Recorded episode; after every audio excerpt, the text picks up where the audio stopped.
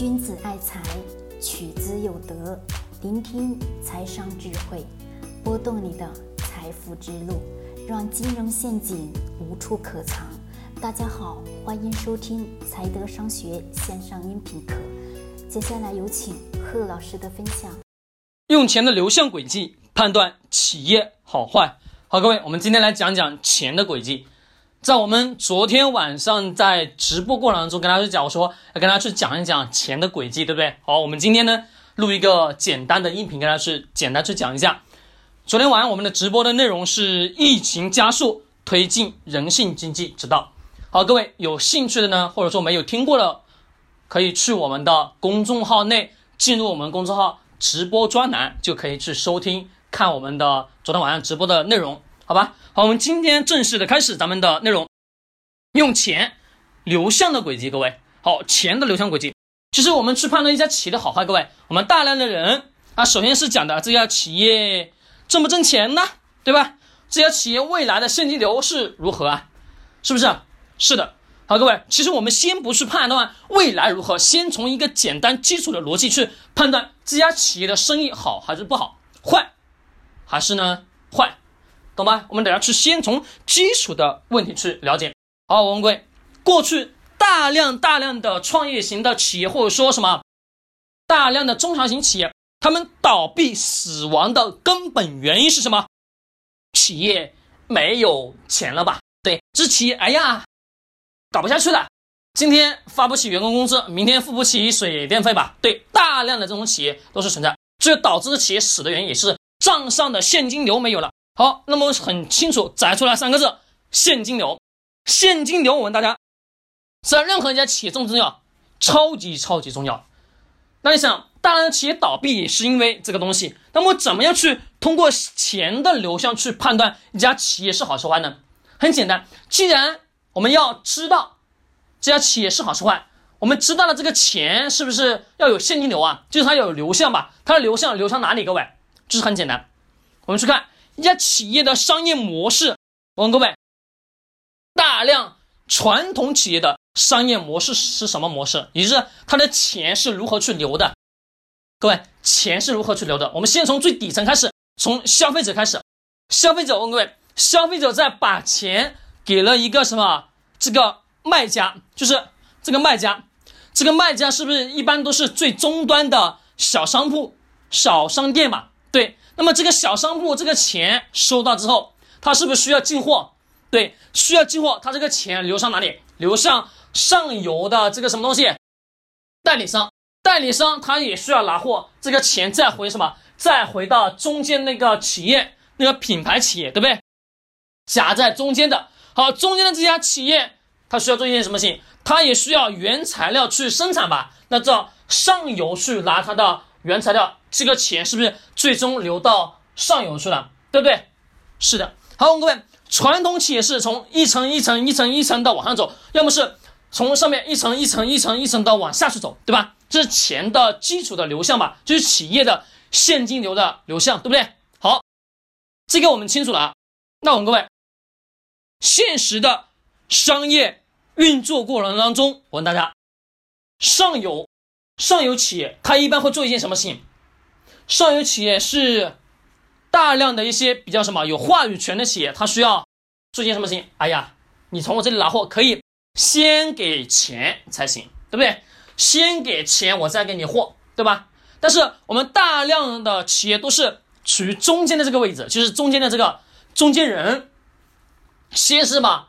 从上面去拿货，拿货下来，我先不给你钱，我先什么赊账，赊账到我这中间，那中间的这个企业是。把这个货物放到什么底下的代理商，底下代理商什么再进行销售买卖吧？对，销售买卖这个钱再回来。各位，那么底下的这个代理商，他们拿了这个钱之后，就拿了这货之后，是不是立马就给钱的？不是，他是干嘛？他是要等待一段时间，就是三十一天或者说六十一天的资金周转的日期，就是哎呀，我要等到我的产品。卖出去之后有了现金流回来以后，我再把这个钱结给你什么上一批我从你这里拿的货款吧。对，这其实是所有所有企业的什么一个现实的问题，就是钱的，在企业当中，它的这个钱是这么去赚的，懂吧？企业它的钱就是这么去赚的。好，各位，这种生意的模式好还是不好？大家告诉我，这种生意的模式是好还是不好？很明显的能判断出来。如果说企业正常的去运作，对不对？企业正常去运作，这种企这种方式是不是也能保持企业正常的运营下去吧？对，只要不违约。不违约，不积压大量的货物，产品能正常的销售，良性的循环吧？对，是良性的循环。但是呢，我们有没有去想过，这种企业过程当中是不是还存在一些问题啊？他的钱虽然是这么在赚，钱是这么去赚，但是呢，还有一个问题，他销售的产品，它的制造过程当中是不是还在持续不断的消耗自己挣来的钱？什么意思？也就是我们能看到大量的传统型的制造业。我问大家，大量的传统型的制造业是不是每销售一批产品带来利润之后，他还要再拿这笔钱的利润再一次去投入到生产当中，就是重复投入。举一个典型的例子，我们在市面上看到的大量大量的饭店，对吧，各位？哦，各位，大量的饭店。饭店是不是要每隔三年，或者说每隔四年要进行什么一次装修改造吧？对，其实大量的餐厅都是如此，每经过三年或者说四年的时间就要进行装修改造。我们各位，装修改造这个过程中花不花钱？花钱，对不对？那像每三年本来做什么做餐饮的利润就并不是很高吧？对，并不是很高。你想想。又要三年时间，又挣得了利润，又要从这个三年的利润当中抽出一大笔钱来进行店铺的门面装修等等等等相关的吧？对，这个做完之后，是不是在持续性的不断投入？是的，持续性不断投入过程中，我问大家，这种生意好还不好？大家会说，哎呀，只要生意好，肯定是算好的。其实不行，为什么不行？很简单，因为你要持续性的投入过程中，对于企业来讲，是不是就没有那么多的纯利润了吧？对，那你自己想，你自己在做生意的时候，你选择什么样的生意啊？各位，是不是能选择不需要重复性的去投入，而且现金流比较好的吧？对呀，通常我们现在所用的词语叫什么？叫轻资产，对吧？轻资产啊，轻资产也就是说我一次性的投入一定的时间。投入一定的时间，或者说投入了一定的金钱，投入一定的产品，产出来这个产品之后，干嘛？可以源源不断、重复不断的什么，在销售、在买卖吧？对，用轻资产的模式是为最好的。可能我们大家会去想，在我们 A 股市场中，哪有这么好的商业模式啊？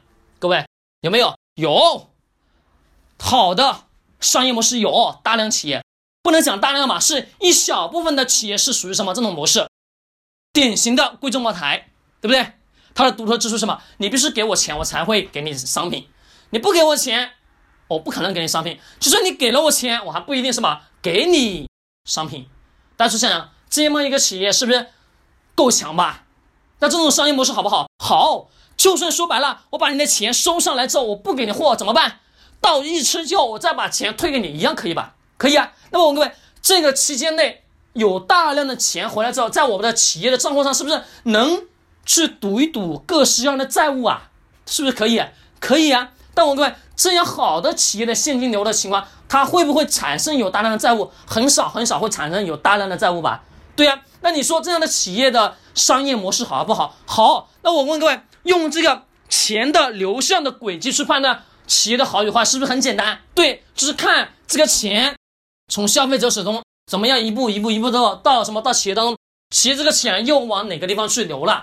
每个环节每个环节去看一遍整个周，就是看什么？看一遍这个企业这个钱在企业过程当中如何如何如何去运作，如何如何去流向的，我们去干嘛？很清楚知道，那这些企业到底是好还是不好？好，各位，我们今天聊到这里，希望呢对你有所帮助。喜欢点击收藏或者转发，更多知识干货尽在。才德商学公众号，欢迎你的关注。